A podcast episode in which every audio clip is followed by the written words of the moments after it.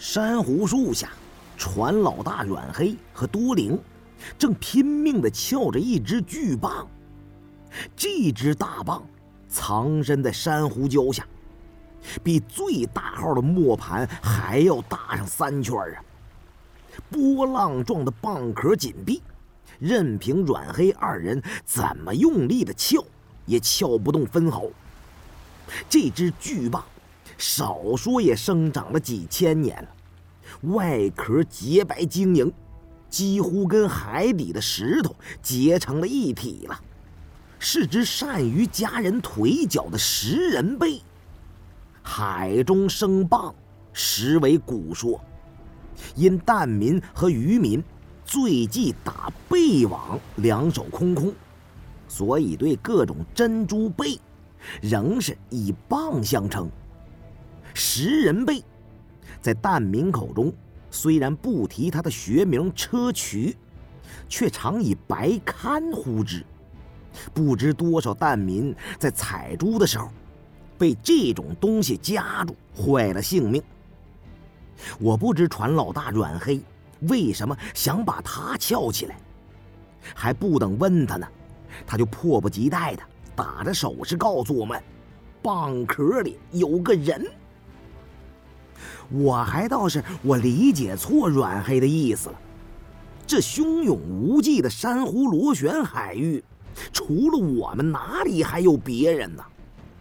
就算这是只俗称食人贝的深海砗磲，它壳中又怎么会有人呢？是活人还是死人呢？明叔好像突然醒悟了，做了个游鱼的手势。这回发达了，食人贝里八成是夹住了罕见的海中人鱼，它的肉可比等重的白金还要贵上一倍呀！明叔按住那磨盘般大小的食人蚌，激动地冒出了好长一段气泡，比划着告诉我们：这老蚌啊，可能夹住了海底的人鱼了。实际上。这只是他一厢情愿的想法。蚌壳里究竟是什么东西，只有船老大阮黑和他的徒弟多灵两个人见到了，在水下也难以仔细的描述。我见这罕见的大砗磲外壳晶莹白润，正是件不可多得的青头货呀。反正后船舱里的西瓜都抛尽了。空出了好大的地方，一不做二不休，何不给他连窝端了？于是打个手势，让阮黑带着多灵在海底守候，我和筛瑞阳等人先回船上，让胖子带着凿子、撬棍下来帮手，将这只千年老蚌调回甲板。部署完毕，我们当下沿伏至减压线附近。随后按部就班的回到了注水箱内，摘掉沉重的装备。我把水下的情况对胖子和古猜做了个简报。胖子早就在船上憋得像挠墙了。听明白之后，立刻带着古猜跟我们进行交接，带着凿子和液压分离器下水捉蚌。阮黑师徒三人皆是撬棒、彩蛋的好手，有了器械，更是得心应手。但仍是费了不少的功夫，才将那只砗磲凿离礁石。他们几个人借着洋流浮力，将其拖至海面，用钢索捆扎了。明叔开动船上吊臂钩挂，终于把这只千年巨蚌。捉出了水面。胖子有心卖弄，站在悬吊半空的巨蚌壳上，把蛙镜推到了脑门上，对我大喊：“老虎，你看本司令捉到的这个家伙是个什么东西？按照当今的行势，把他整回美国，最起码能换艘游艇。到时候……”咱们带几个美国小妹子。随着吊臂举起，离的海面越来越高。胖子话未说完，就开始觉得眼晕了，哎呦了一声，脚下发软，翻落水中。我担心他得意忘形，弄得动静太大，引来鲨鱼，赶紧让阮黑把他拖回了船上。我招呼船老大阮黑也赶紧上来，差不多该撤了。可阮黑认为海象平静，潮位低落，海底还有许多老螺，这千载难逢的彩蛋良机怎么可错过呢？他不愿患上潜水病的危险，更换水费之后，坚持要带同他的两个徒弟再次入海采蛋。明叔也有此意，劝我不必阻拦蛋民的行为。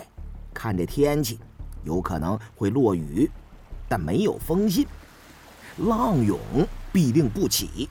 只要没有浪涌干扰，海上即使下再大的雨，对潜水作业都不会产生影响。不过明叔他自己可不想再次潜水了，反正软黑师徒都是花钱雇来的帮手，又不曾少分他们半分的红利。他们既然想出力大捞一票，何必阻拦呢？尽管让他们去做好了。此时天空更是阴霾，浓云似墨，笼盖了海面。海风中似乎有种危险的信号传来，我心中动了一动，心说今夜千万可别有大风大浪！不过想到明叔和船老大阮黑。对海象天候甚是熟悉，他们既然说没事儿，料也无妨。据说珊瑚螺旋海域一年四季都有风暴潮，除了月圆玉食之夜天空才会放晴，平时都是云层厚重，伴随着次生雷暴的晴空团流常常出现，飞机。难以飞临上空，海底低频电磁波干扰船上的电子设备，使得真迷舵失，偏离航向。许多灾难性的事故都是由此而产生的。可这一现象至今无法解释。此时，山瑞阳正在好奇地打量着被捕获的食人蚌。由于众人要忙着继续彩蛋，还无暇理会他，只是以钢索、缆绳给缚了，准备腾下手来再收拾他。筛瑞阳对我说：“你看，食人蚌的白壳凹凸起伏，好像是一道道波浪，又像是古罗马战车的轮条，得天地造化之奇呀！”实在是美幻美轮，看着蚌壳的纹理，极是细密，这说明它至少也在海底生长了几千年了。人类文明了才不过几千年，而这食人蚌竟也生存了差不多几千年，这真令仅仅能活几十年的人类感到惊叹呢。我担心筛瑞阳要大发慈悲。将这老蚌放归大海，那么这件众人费了好大的力气得来的青头货得而复失，岂不是到嘴的肥肉又飞了吗？他既然活了这么多年，也该够本了。因为伟大导师曾经说过，生命的意义不在于长短，而在于是否能产生价值。但人的正确思想。不是从天上掉下来的，我只好给他做思想工作。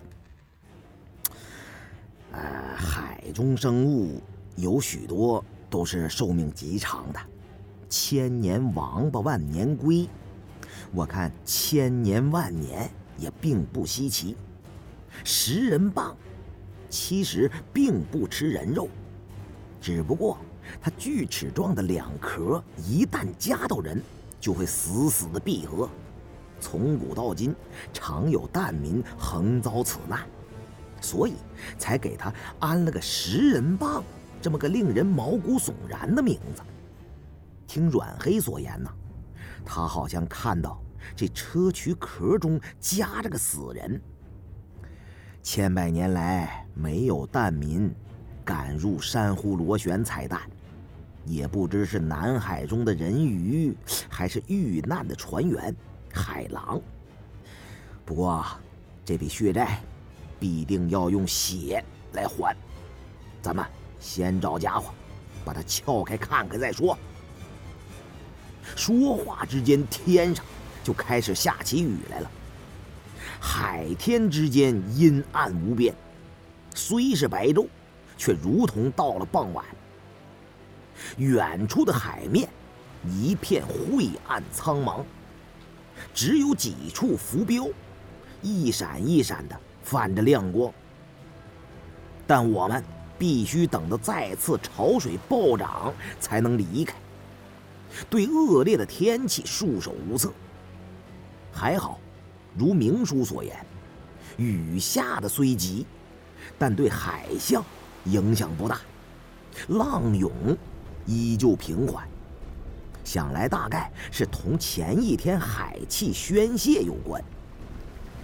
珊瑚螺旋海域的地理天候难以常理度测，天上暴雨如注，海面却硬是风平浪静。我们都回舱。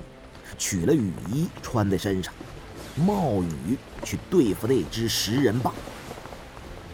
由于雨中光线阴暗，只好把船顶上的探照灯掉过头打在蚌壳上，更是映得蚌壳惨白，显得有几分瘆人。巨蚌出水尚且未死，借着雨水的冲淋，又蠢蠢欲动。不过蚌壳依旧紧闭，不露半点的缝隙。面对这只几千年的活物，我和胖子还真不知道该如何着手。如果损了蚌壳，可就不值钱了。明叔见要破蚌，也跟着忙前忙后。他认定这蚌里夹着一条价值连城的人鱼。我没听说过南海有人鱼，以为是类似在献王墓中被制成长生竹的黑鳞鲛人，便问明叔：“这两种东西是不是一回事情？”明叔说：“鲛人跟人鱼是两回事儿一善一恶，习性外貌也不相同。人鱼不能出声，肉可食用。”而鲛人性恶，能在海面上发出声色诱人，肉毒而不能食。唯其油膏，可为永久性的燃料。无知之人容易将两者混为一谈。不过黑鳞鲛人虽是罕见，但终究是有人捕到过。这人鱼，或说是鱼人。就太稀有了，百年难遇呀！其肉鲜美无匹，有传说吃鱼人的肉能长生不死，不过也没见谁真正吃过。有一次他在南洋跑船的时候，他手下的水手在海中活捉了两尾人鱼，肚脐以上皆为人形，跟正常人。没有什么区别，下身近似鳞足，可以用尾拨水，立于惊涛骇浪之中。只是接近一看，人鱼全身有一层盐滑的粘液包裹，奇腥不可近。被捉到后，装在储满了水的大水桶里，船员们围拢观看。那对人鱼也不受惊，就于木桶之中游走盘旋。当时明叔并不识货，真赶上有个搭船的商人愿意买去放生，就狠要了一笔钱财，仍由那个商人把人鱼带走了。等后来得知人鱼在北美和欧洲黑市的价钱超过等重的白金两倍呀，明叔才知道上了恶当了，捶胸顿足，追悔莫及呀。隔了十几年回想起来，还要胸闷发梦，骂不绝口。当年就是太厚道，太容易相信别人。否则也不会被那挨千刀的奸商给坑了。此刻有机会再得一尾人鱼，又怎么能不让他心血来潮呢？明珠边说边准备加丝。这食人蚌是海底几千年的生灵了，几千年是什么概念呢？就算是秦皇汉武没死，一直活到现在，都不见得。有这老蚌岁数大，宰杀之前，自然是要先拜鱼主。这是海狼渔民们代代相传的规矩，不按章程来，谁也下不去手。据说会折损阳寿。胖子不失时机的打消了明叔的积极性。船老大阮黑，在蚌壳里见到有人。可不一定是人鱼呀，这海里长得像人的东西多了去了。国内临近湖海的地方都有讲蚌精的老戏，大多是老蚌成精变成女子，然后勾引汉子。后来有个老渔翁泼水戏蚌，将其降服擒获，大快人心。所以这食人蚌里八成没有人鱼，而是蚌精的骚货躲藏其中，谁撬开它，它就蹦出来亲谁一口。明叔，你那老脸可擦干净点啊！等着挨亲吧，你就。明叔跪在铜压香炉前面祷告着，他也不管香骨都被雨水淋灭了。仍旧虔诚的念念有词，听到胖子胡言乱语，就扭头责怪：“哎呀，你个死肥仔又吹水！咱们盗墓掘溪的勾当也没少做啦，难不成还真信些神神鬼鬼？你们不是向我说这是什么迷迷信吗？”说完就不理睬胖子。举起了准备宰杀食人蚌的钩刃弯刀，在海上凭空对着鱼主恭恭敬敬地磕起头来。胖子见明叔不信，就让我和山瑞阳为他证明。我忙说：“嗨，我可从没看过那种老渔翁捉蚌精少妇的淫秽戏曲，这种上不了台面的戏呀。”都是海边渔村歇鱼养海之时才演的，演员们大多是草台班子，旦角们脸上抹得花里胡哨的，一个胳膊套一面蒙了粉布的锅盖，跟鸡翅膀似的，炸着着。就算是扮演棒精了，跟演老渔翁的汉子一捉一逃，眉来眼去，搔首弄姿。影响非常不好，而且观众中还有好多少年儿童。山瑞阳没听说过棒精之事，好奇的问我：“你没看过，怎么了解的如此清楚啊？连观众中有小孩都知道，棒精又怎么会变女子呢？”哎，没看过不等于就不了解呀。嗨，乡下的事儿我太了解了。我没参军之前，有个神圣的理想，就是到农村去，去研究农村阶级斗争的规律，以便对将来在开展世界革命的时候，所要实施的农村包围城市计划提供充分的战略依据。世界革命为什么要走农村包围城市的路线呢？因为在我们眼中啊，北美和西欧就是最大的城市，亚非拉美那些水深火热的地区呀，就是农村。不过这事儿有点扯远了，还是说蚌精为什么会变女子吧。以前在洞庭湖边上，有个田螺姑娘的传说，说有个傻小子，一穷二白，穷的就剩下一身傻力气了，依靠着打鱼赡养他的瞎眼的老娘。由于太穷，常常是揭不开锅。后来这傻小子在洞庭湖捉了一只大田螺，就把它呀养在了家中的水缸里。结果这大田螺就成了精了，变成了一个千娇百媚的大美妞，又给这傻小子粮食，是又给他钱，还帮他打扫卫生、做家务。照料他妈，田螺精跟蚌精大抵都是一路货色。